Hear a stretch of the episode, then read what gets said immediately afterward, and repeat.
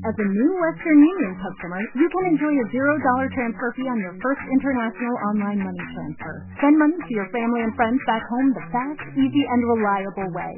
Visit westernunion.com or download our app today to get started, and your first transfer fee is on us. FX gains apply, not available for credit cards and transfers to Cuba. Services offered by Western Union Financial Services, Inc., and MLS 906983 or Western Union International Services, LLC, and MLS 906985.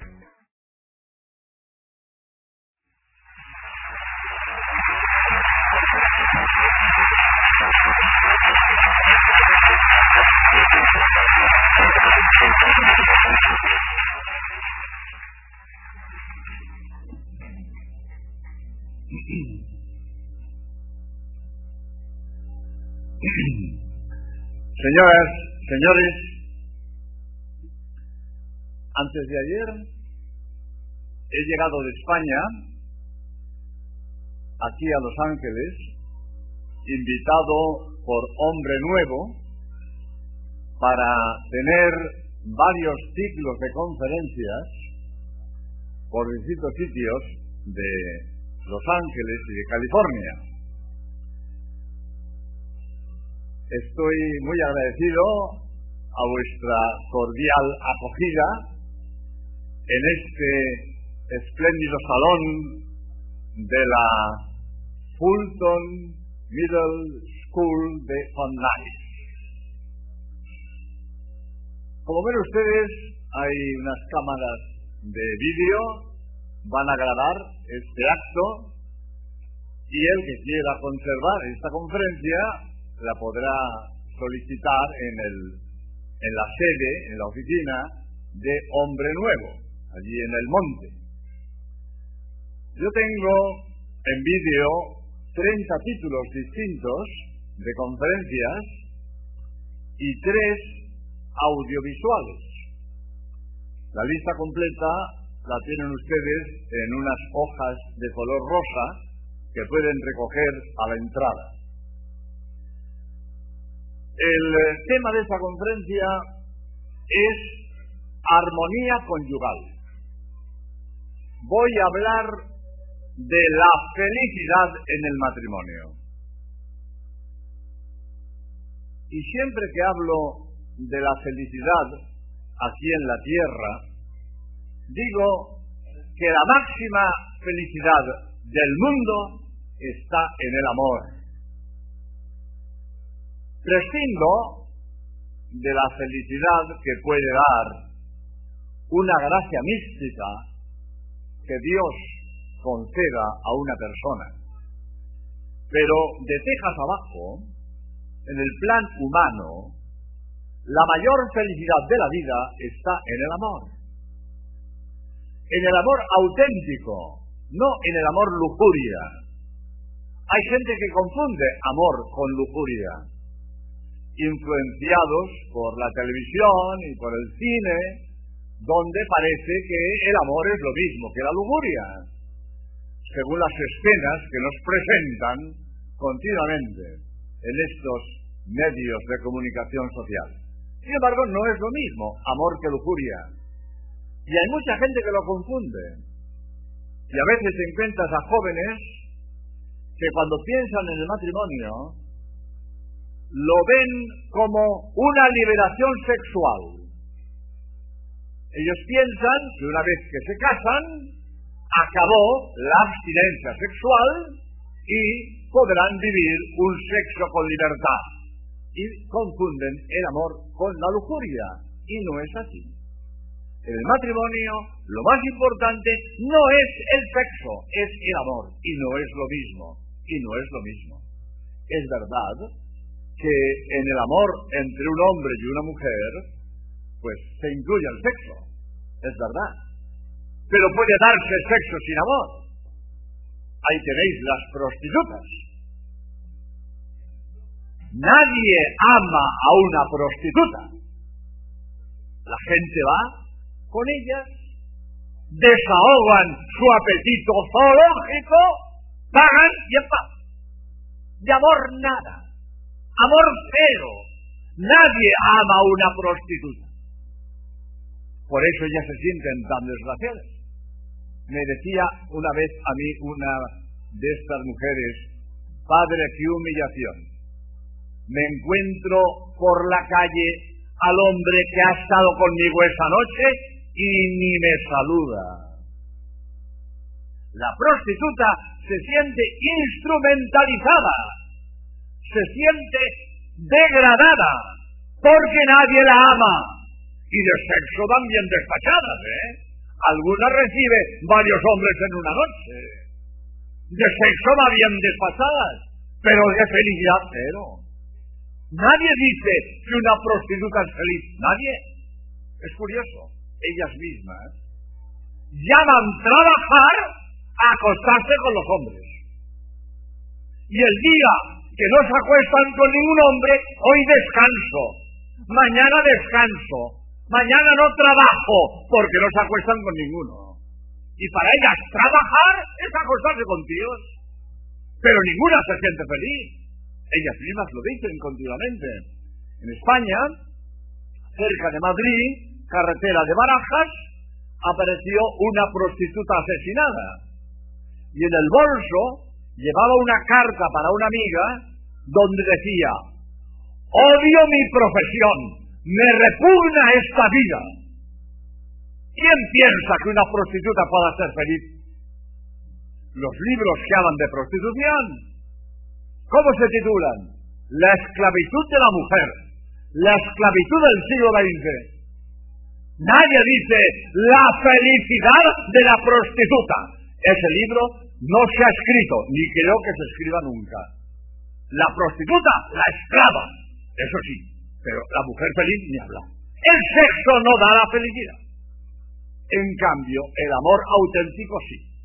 Por lo tanto, quiero distinguir, no es lo mismo amor que lujuria. No es lo mismo. ¿Cómo podemos definir el amor? Hay muchas definiciones, quizás ninguna sea exhaustiva, pero a mí una de las que más me gustan, quizás por la categoría de autor, es la de Aristóteles. Aristóteles define el amor como capacidad de sacrificio en bien de la persona que amas. Eso es amor. Tanto amas cuanto eres capaz de sacrificarte en bien de la persona que amas. Eso es el amor.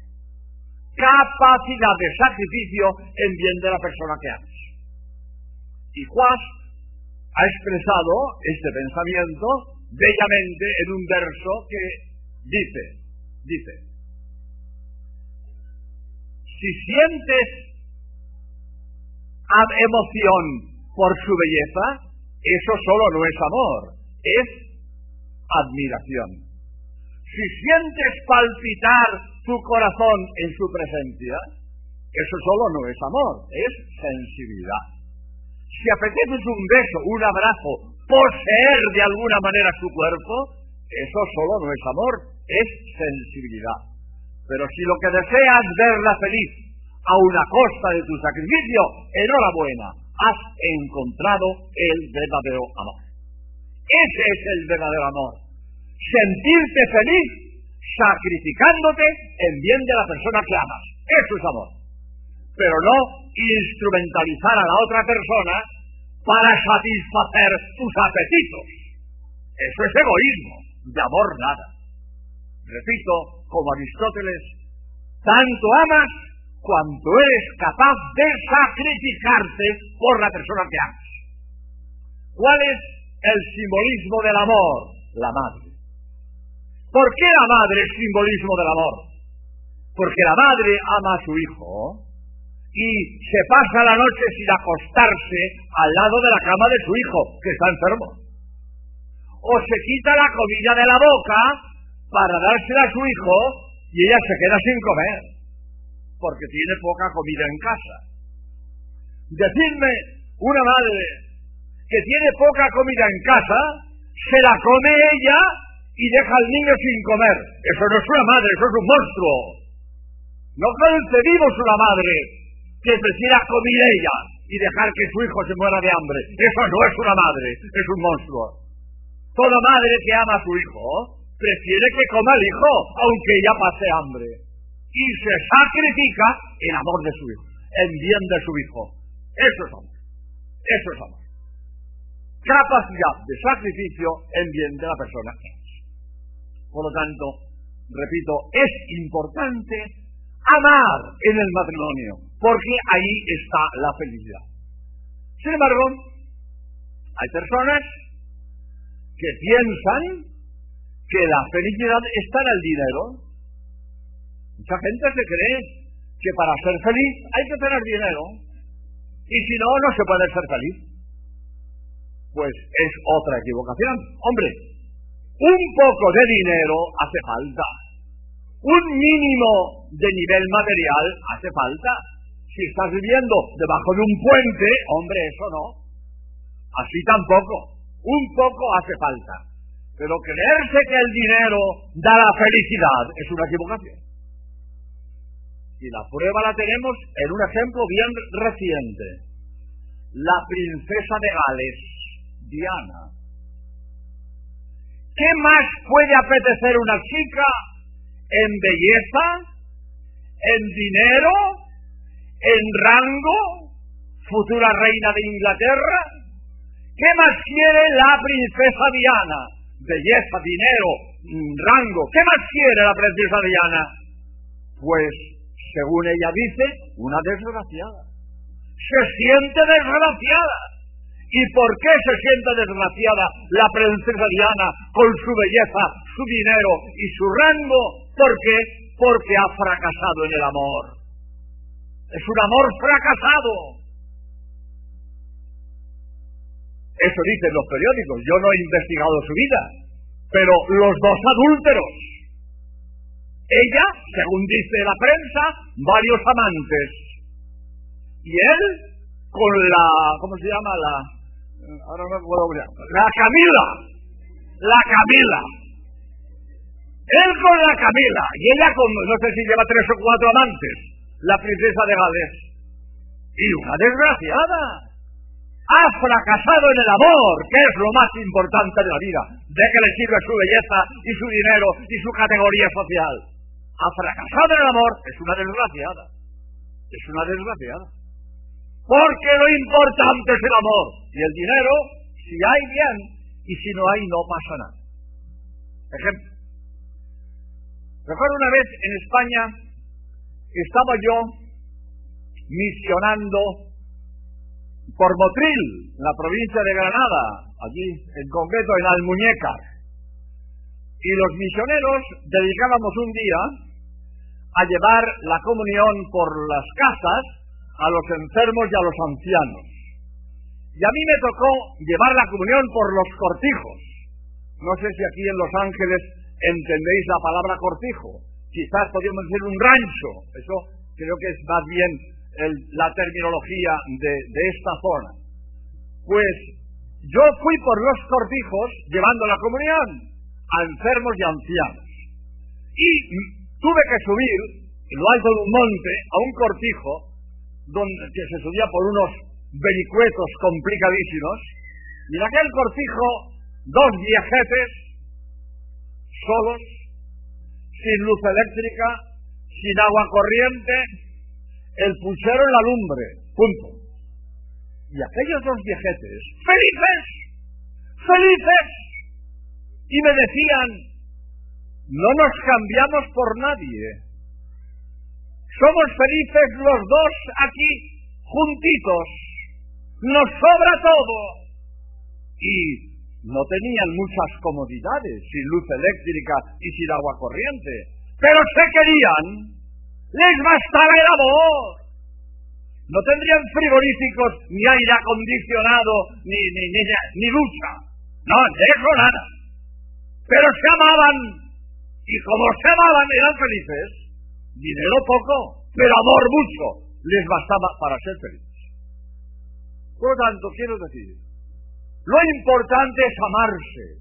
Amarse. Y el matrimonio con amor todo es maravilloso, pero sin amor, eso es un infierno.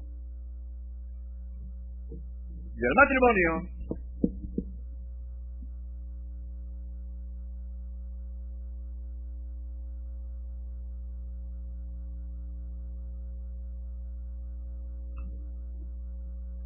Y en el matrimonio hay muchas ocasiones en las cuales poder vivir ese auténtico amor de vivir el uno para el otro, pensar en el otro, porque cuando cada uno va a lo suyo, el choque de los egoísmos hace saltar la chispa de la discordia. Hace falta que uno piense en el otro y queriendo cada uno hacer feliz al otro, se encuentran en esa mutua felicidad. Hay que pensar en el otro. Voy a poner algún caso concreto, sencillo, elemental, pero de estos casos sencillos está hecha la vida. Pongo un caso. Llega el marido cansado de trabajar, llega a casa y se sienta en un sillón para descansar a ver la televisión. Y viene su mujer y le planta un rollo. Él la manda paseo. Ella se echa a llorar. Ya tenemos una tragedia. ¿Qué ha pasado? Los dos tienen razón y los dos tienen culpa. Los dos tienen razón, porque el marido tiene derecho a descansar y la mujer tiene razón, porque ella también tiene derecho a desahogarse. Ella necesita hablar, tiene que contar las cosas que le han pasado. Son pequeñeces, son pamplinas, son insignificancias, pero para ella tiene mucha importancia y tiene que contarlas. ¿Y a quién mejor se las va a contar que a su marido? Ella tiene que hablar y su marido debe escucharla. Pero ella ha sido inoportuna porque se pone a contarle las cosas a su marido cuando le está viendo las noticias por televisión y le fastidia que su mujer le interrumpa y se pierda las noticias. La mujer inoportuna. Ella tiene derecho a desahogarse, pero espera los anuncios. Busca un momento que tu marido no esté interesado en lo que está haciendo. Sé oportuna, pero no interrumpas. Los dos tienen razón, pero los dos tienen culpa, porque cada uno ha pensado más en sí que en el otro. Si cada uno hubiera pensado más en el otro que en sí, la cosa hubiera sido más sencilla. Sobre estas ideas voy a leer algunas páginas que he puesto en mi libro para salvarte que confirman todo esto que estoy diciendo. Digo, para que un matrimonio vaya bien, hace falta la colaboración de los dos. Para hundirlo basta uno. El matrimonio no es un contrato de servicios, sino una comunidad de vida y amor, como dice el Concilio Vaticano II. La huida de todo sacrificio quita el amor, quita al amor el sello de su autenticidad. Cuando vaya pasando el tiempo de tu matrimonio, encontrarás en tu cónyuge defectos de carácter que no advertiste en el noviazgo. No se los eches en cara de manera desagradable. Esto sería contraproducente. Tampoco los consideres como de gran importancia. Es preferible que atiendas las virtudes que te movieron a elegir a esa persona para unirte en matrimonio y que sirven de contrapeso. En este mundo nadie es perfecto y hemos de resignarnos a sobrellevar los defectos de nuestros prójimos. Procura portarte como si fuera tal como tú deseas. Esto le ayudará a que llegue a la larga a ser como tú quieres. Durante el noviazgo solo se ven las buenas cualidades de la persona a quien se ama. Con los defectos hay mucha indulgencia en cambio de casados ocurre lo contrario. Hay cierta tendencia a olvidar las buenas cualidades y a aumentar los defectos. El orgullo desempeña un papel muy importante en las disputas matrimoniales. El remedio es la humildad, reconocer los errores y dar explicaciones aprovechando un rato de calma. Y si se domina el buen humor, es un modo magnífico de terminar muchas disputas. Las dificultades conyugales son menos graves de lo que parecen y pueden superarse con buena voluntad. Supongamos dos esposos que después de algunos años de convivencia se hallan en plena discordia y de tal modo exasperados y furiosos que quieren separarse lo antes posible y a costa de lo que sea. Al principio estaban muy contentos y se consideraban felices. Ahora, en cambio, maldicen el día que se casaron. ¿Cómo ha sido eso? Los dos tienen defectos, pasiones, errores. Pero ¿quién no los tiene? ¿Cuántos tienen los mismos defectos que ellos, o acaso más, y sin embargo viven en paz? ¿Qué es lo que les ha conducido a la infidelidad y a la ruina? El esposo, algún tiempo después del matrimonio, ha comenzado a darse cuenta de las lagunas y defectos de su esposa, y esto le ha disgustado y le ha irritado. Bondadosamente ha querido notar estas cosas pensando que su mujer se enmendaría pronto de sus defectos. Le parecía tan sencillo y tan fácil, pero ella no se ha corregido. Entonces la atención del marido se ha centrado más y más en sus faltas y errores, con lo que su desagrado y luego su mal humor ha ido en aumento parecíale que ella no tenía buena voluntad y no le amaba, pues nada cambiaba de su conducta ni su, modo de hacer, lo cual cada vez le disgustaba, irritaba y hería más vivamente. Pero también el marido tenía lagunas y defectos y errores, y la mujer en ese mismo tiempo ha fijado su atención más en ellos y se ha desarrollado en su alma un drama igual al que se producía en el ánimo de su marido. Pensaba que él pretendía mucho de ella y no se preocupaba de cambiar ciertas maneras suyas que la ofendían y amargaban. Hubiera costado tan poco y así llegaron donde llegaron. Un juez imparcial dirá inmediatamente que la conducta de los dos ha sido estúpida y ambos han sido los autores de su desdicha.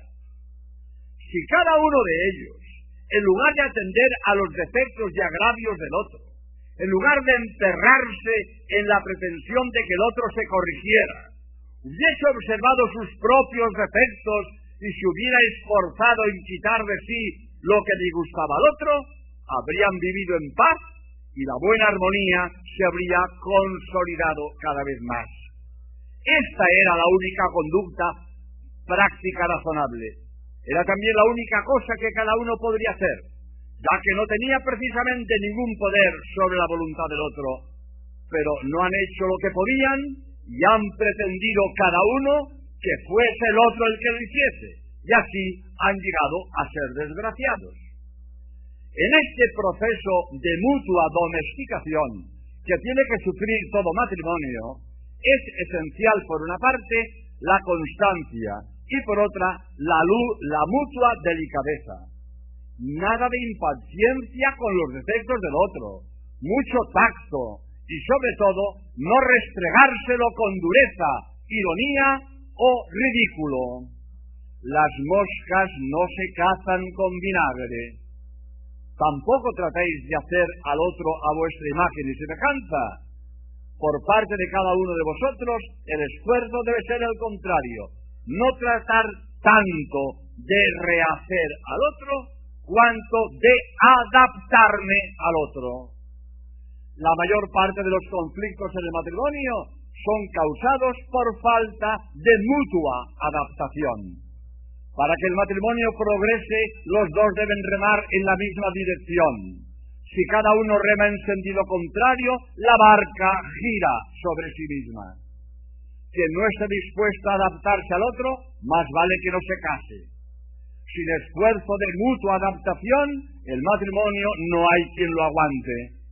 El continuo choque de opiniones, deseos, planes, gustos, etc., convierte al matrimonio en un infierno.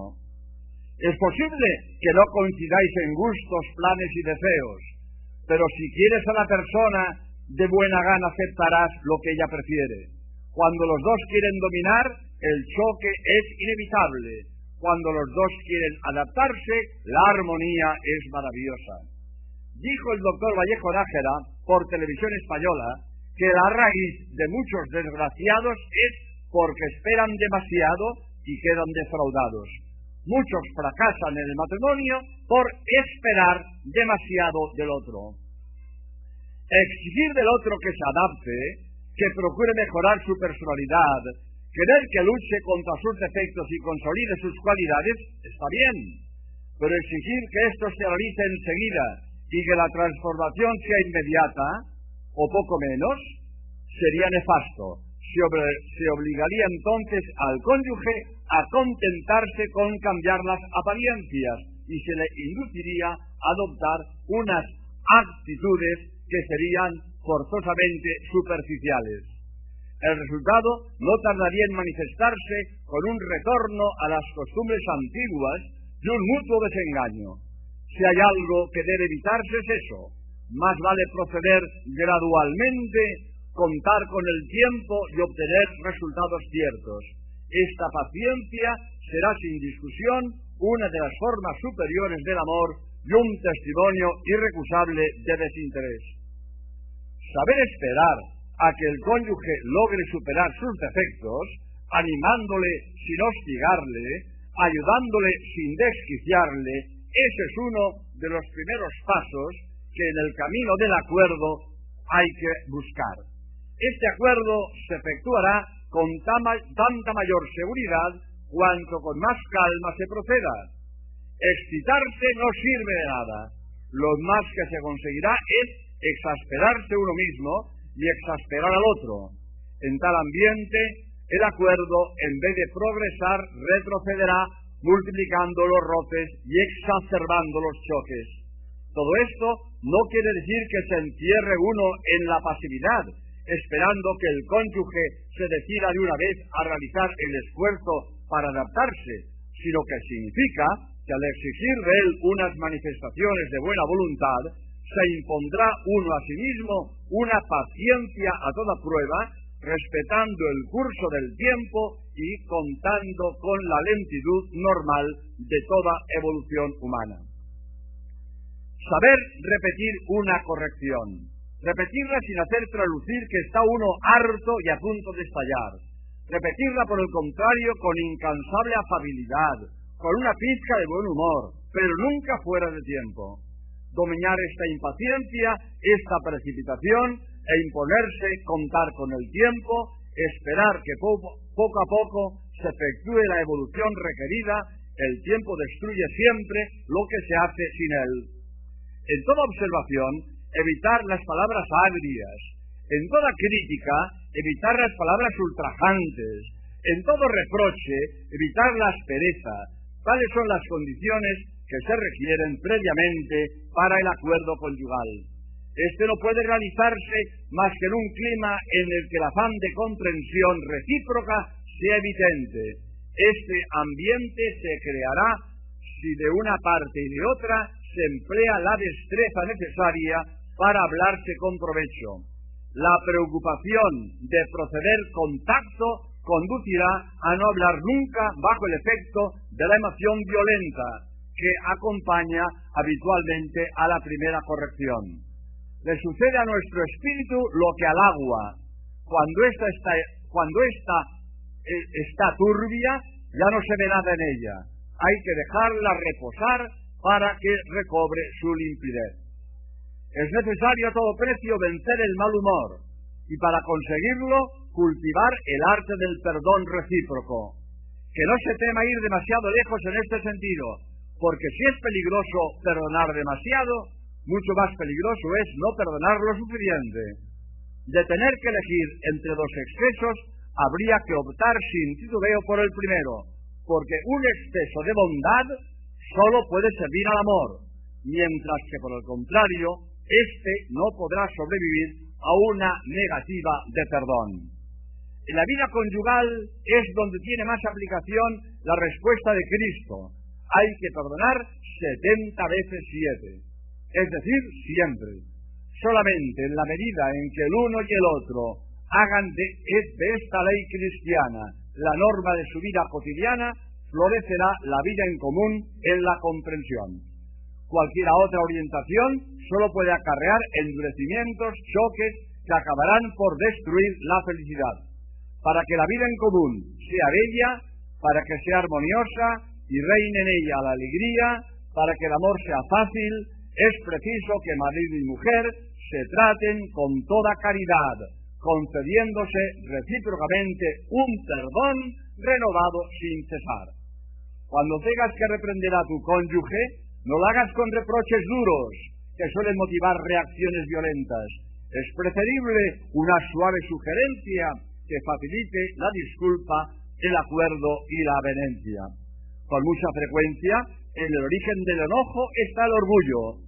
Algunas torpezas inconscientes y repetidas traen como consecuencia que la mujer ofendida se refugie en, su, en una protesta silenciosa, se encierra en sí misma, negándose a avanzar más por el camino de la comprensión.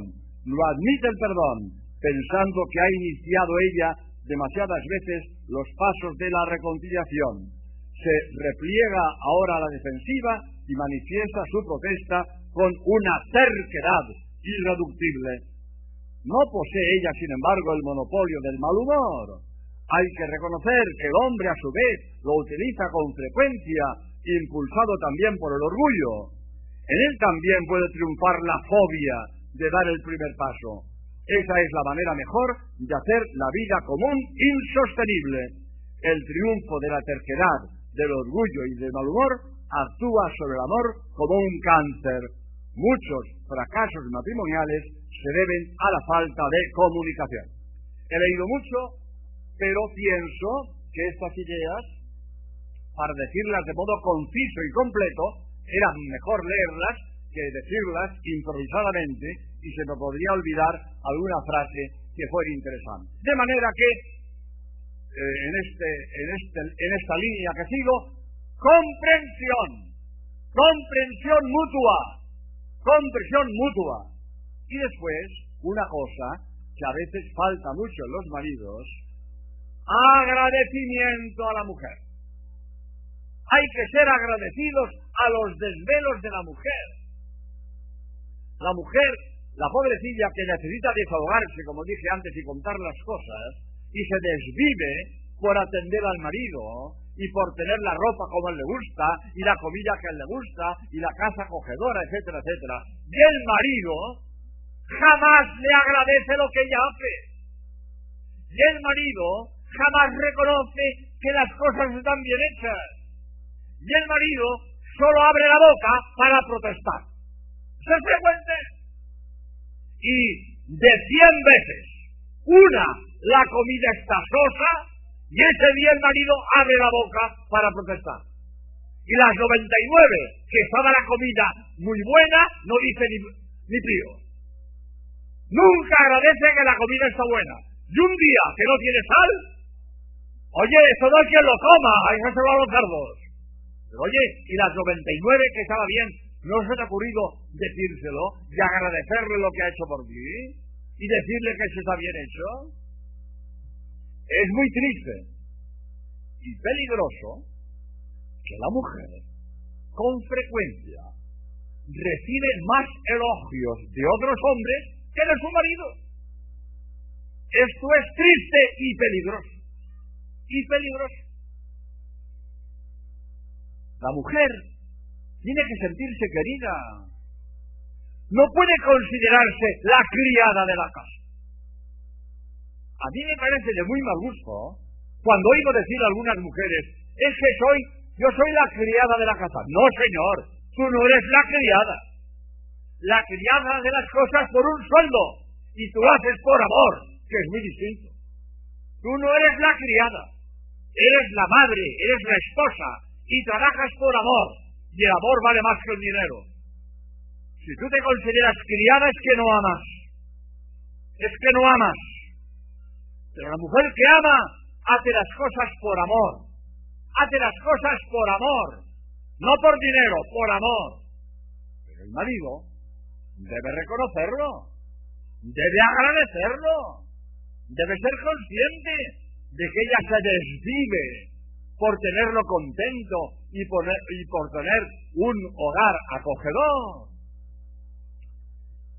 Y no es que él no la quiera, no es que él no la quiera, claro que la quiere, pero la quiere a su modo, aquí a su modo, y él demuestra que la quiere, pues matándose a trabajar de la mañana a la noche para llevarle cuatro pesetas a su casa, o cuatro dólares, diríamos aquí, para llevarle un, un sueldo a su casa que pueda comer, y se desvive trabajando por ella, y en eso manifiesta el cariño, en que, en que se desvive trabajando por ella. A lo mejor se le olvida decirlo, dilo, hombre, dilo.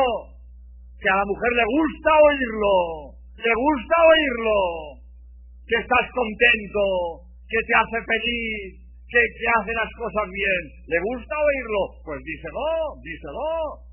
Porque eso de que, de que solo hables para protestar, hombre, eso, eso es injusto. Eso no hay derecho. El hombre tiene que ser más agradecido a su mujer, tiene que eh, hacer los detalles que ella hace de mil amores. Si no, ¿cuántas mujeres jamás oyen una palabra de agradecimiento? Y sin embargo se desviven por su marido, se desviven planchando la ropa, la camisa limpia, la comida como le gusta, se desviven, la casa acogedora, se desviven y nunca oyen una palabra de agradecimiento. Esto es muy triste y además es injusto. No hay derecho. Por lo tanto, el hombre debe ser agradecido y también tener detalles con su mujer, tener detalles. La mujer es detallista, le gustan los detalles. Entonces, lo que pasa es que a veces también ocurre que la mujer que es tan detallista y se desvive por tener la casa acogedora, a veces se pasa de la raya. Se pasa de la raya voy a decir un par de cosas. ¿Eh? Hombre, está bien, está bien que el marido sea educado y tire la ceniza del cigarrillo, la ponga en el cenicero y no la tire al suelo. Y que si llega de la calle eh, un día de lluvia, se limpie los zapatos en el, barro de los zapatos en el felpudo de la puerta y no deje la casa llena de barro. Es lógico que el marido sea así, pero hay que tener cuidado de que la mujer, en su afán de tener la, casa limpia, no se pase de la raya.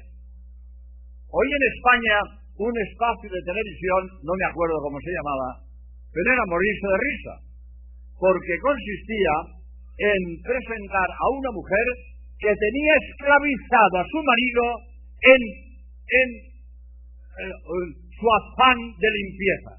Y el marido tenía que entrar en la casa descalzo, con los zapatos en la mano, para no ensuciar el suelo. Hombre, no te pases de la raya. Está bien tener la casa limpia, pero la casa es la familia, no la familia para la casa. Está bien tu afán de limpieza, pero que en aras de esa limpieza la consigues a la familia, que eres, eres artible, vamos, eres artible con tu afán de limpieza. Por lo tanto, bien está el afanarte por eh, la comida y la ropa y la limpieza, todo está muy bien, pero sin atosigar a los demás por, en honor de tu afán de limpieza. También hay mujeres que no valoran a su marido, no valoran a su marido. Conozco un caso de un ingeniero de gran categoría que en la factoría tiene un gran despacho con secretaria y ordenanza en la puerta y su mujer en casa le trata como un pelele, como un pelele.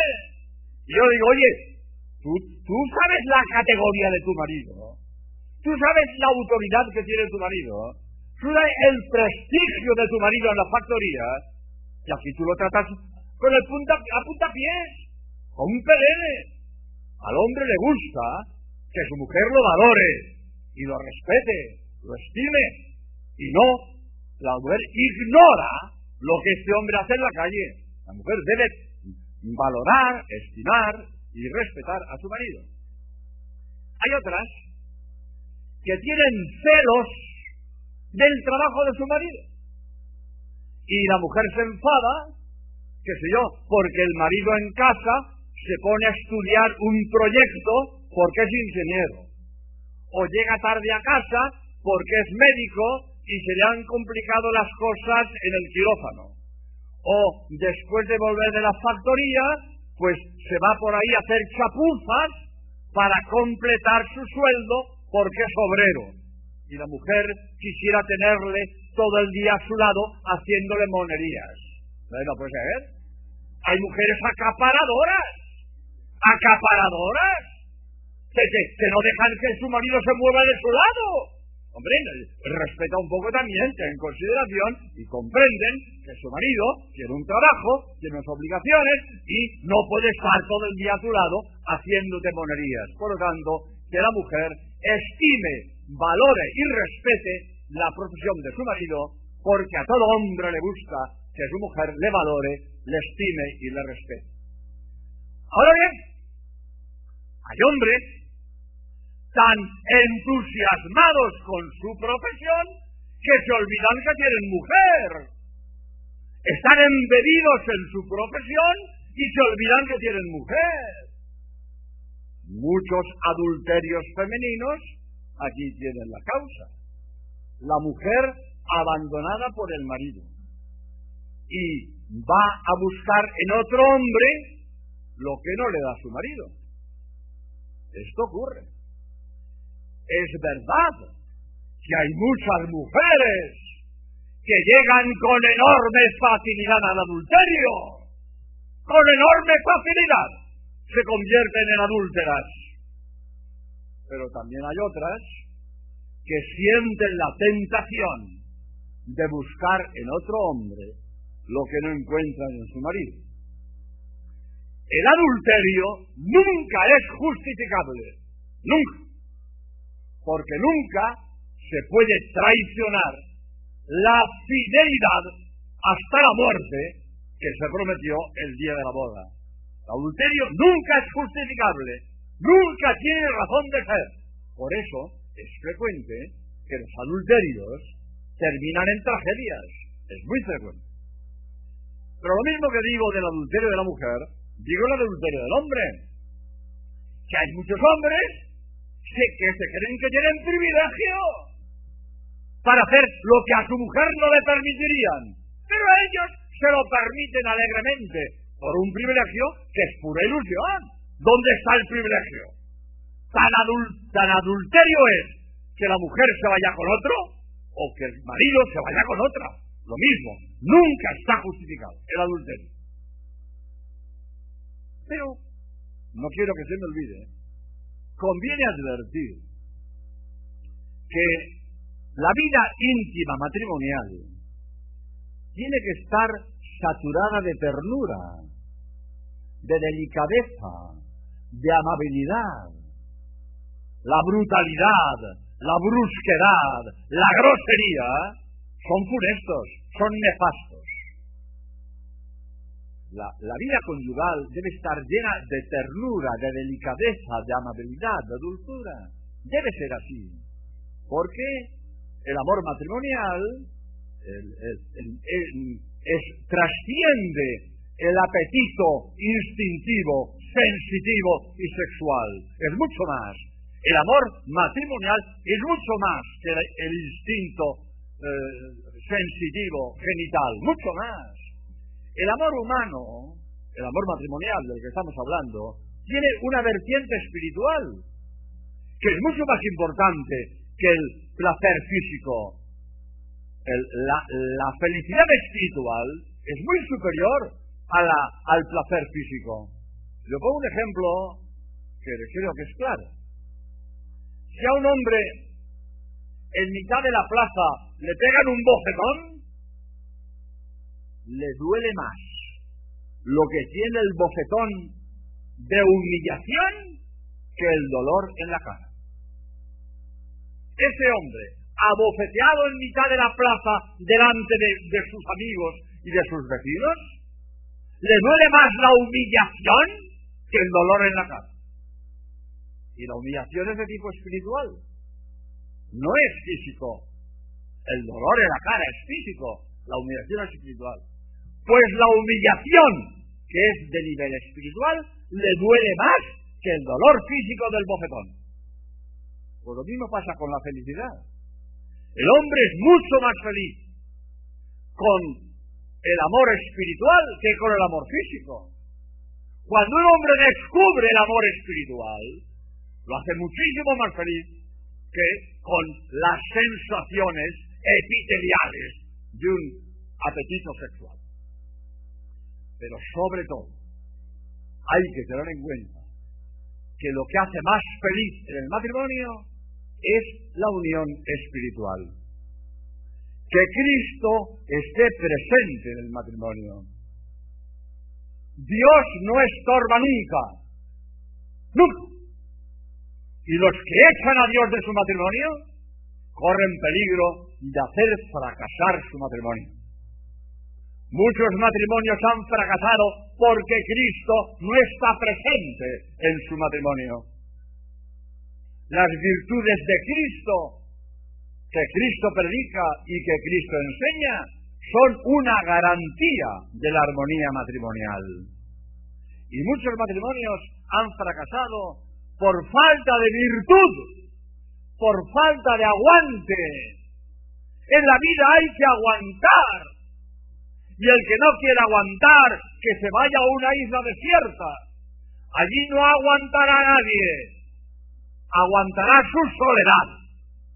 Pero también aguantará. Porque en la vida hay que aguantar. Todo el mundo tiene que aguantar. De este egoísmo que tenemos hoy día generalizado, que cada cual va a lo suyo, a disfrutar, a pasarlo bien, lo que a él le interesa, y no quieren aguantar, eso es una quimera, eso es imposible.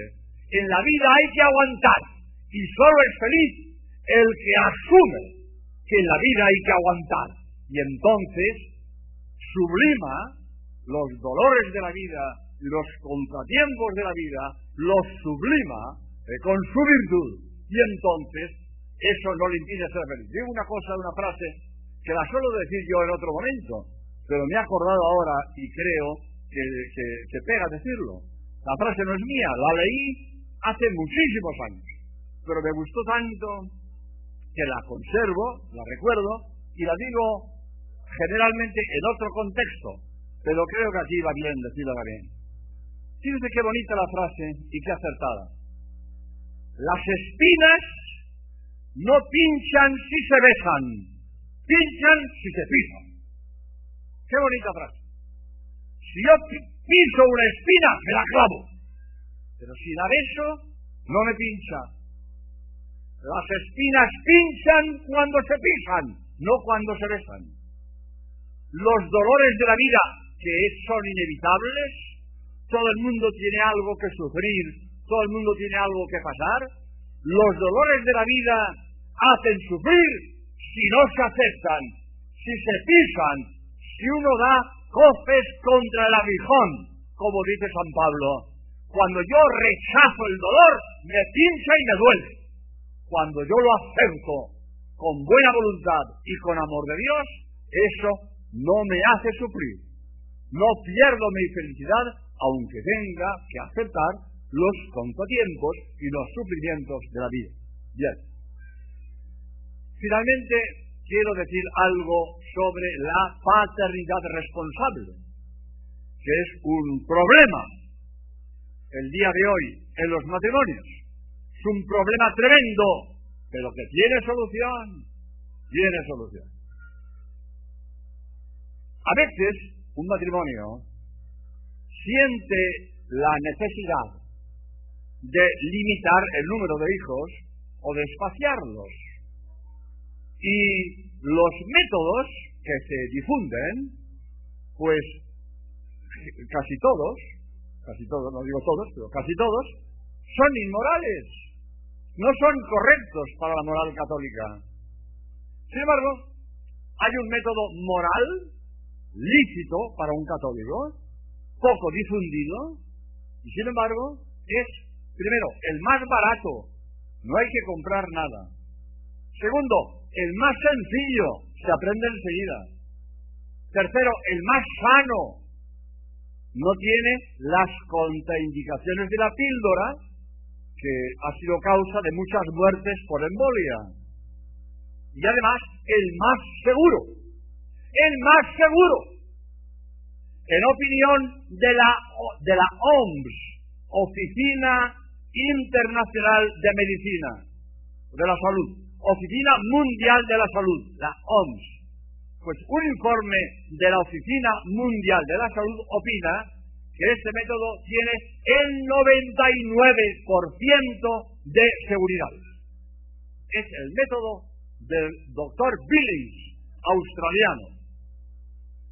Yo su libro en España lo compro por centenares para difundir este método en el mundo, a las personas.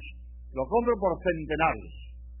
Pues si alguno quiere que se lo mande, que me lo ponga en un papelito, se lo puedo mandar, cuesta 20 dólares. Y con mucho gusto se lo puedo mandar porque ya digo, tengo, ahora mismo no tendría 100, pero pero en fin, tengo muchísimos porque cuando se me pido otros 100.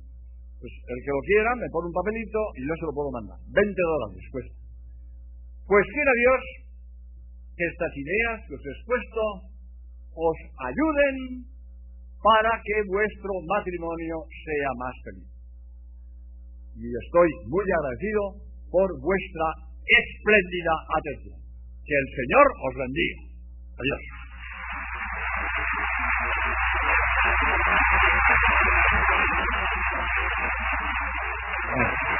Vale. Bien. Gracias.